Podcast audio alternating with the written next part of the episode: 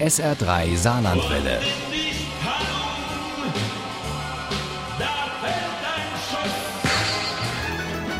Der Krimi-Tipp.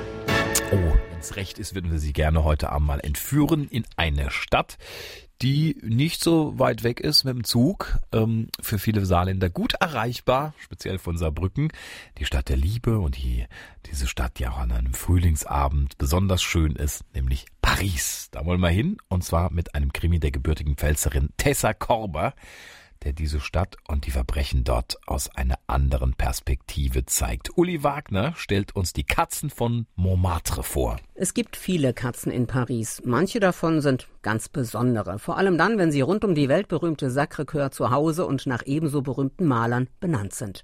Wie zum Beispiel Degas, der stolze Schwarze, oder Pablo und Miro, die vierbeinigen Lausebengel von Suzanne.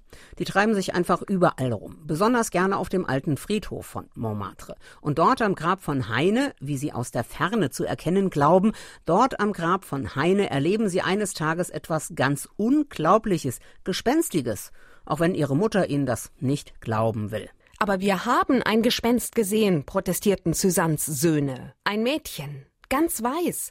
Und es saß auf einem Grab und hat gesungen. In Windeseile verbreiten sie die Geschichte vom Gespenst von Montmartre. Grisette, die Schöne, die allen Katern des Viertels den Kopf verdreht hat, trägt kräftig dazu bei, dass die Geschichte ihre Runde macht, bevor sie sich auf der Treppe zur Kirche sonnt und dann in Ruhe das Treiben rund um Maler und Verkäufe am Montmartre beobachtet. Für einen Moment dachte Grisette nur ans Sehen, nicht ans Gesehen werden. Es war dieser Moment, in dem man den Sack über sie zog. Ehe Grisette reagieren und ihre Krallen ausfahren konnte, war es schwarz um sie herum. Grisettes Verschwinden hat noch nicht die Runde gemacht, da wimmelt es auf dem alten Friedhof nur so von Polizei. Denn dort wurde auf einem Grab ein ermordetes Mädchen gefunden. Wieder sind es Pablo und Miro, die die Neuigkeiten durchs Viertel tragen. Das Mädchen war kein Gespenst. Es war eine Deutsche. Das steht in ihrem Pass. Und sie gehört auch nicht zu Heinrich Heine, sondern zu dem Grab daneben. Da steht ihr Name auf dem Stein, sagte der Kommissär. Wie ist sie gestorben? Wie eine Katze, die man gehängt hat. Für einen Moment verloren sogar die beiden Kater etwas von ihrer Lebhaftigkeit, aber im Liegen Matisse, der Kater von Monsieur Marty, entdeckt einen kleinen Flüchtlingsjungen, der sich im Garten von Madame Valandon versteckt und offensichtlich furchtbare Angst vor einer Bande den Neons hat.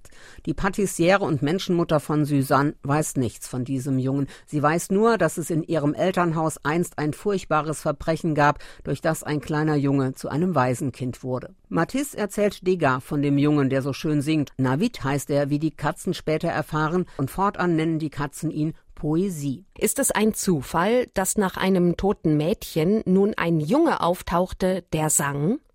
Und würde auch er sterben müssen? Und Matisse rennt wie um sein eigenes Leben, als der Junge von den Neons geschnappt und durch das Viertel geschleift wird, fast so wie Grisette, aber davon wissen die Katzen ja noch nichts. Und die Kioskbesitzerin Madame Chauchat, Grisettes Menschenmutter, ahnt Furchtbares. Ich habe etwas gesehen in den Handlinien meiner Kunden, und ich sage euch, das hier ist anders als sonst. Etwas geht vor in Montmartre und es geht nicht gut aus. Die Katzen von Montmartre von Tessa Korber sind ein rührender Katzen- und ein unterhaltsamer Paris-Krimi. Mit interessanten Gesprächen auf dem alten Friedhof von Montmartre, der alten Geschichte eines Waisenkindes und der aktuellen eines Flüchtlingsjungen und mit der Viertelschönheit Grisette, die allen Katern den Kopf verdreht.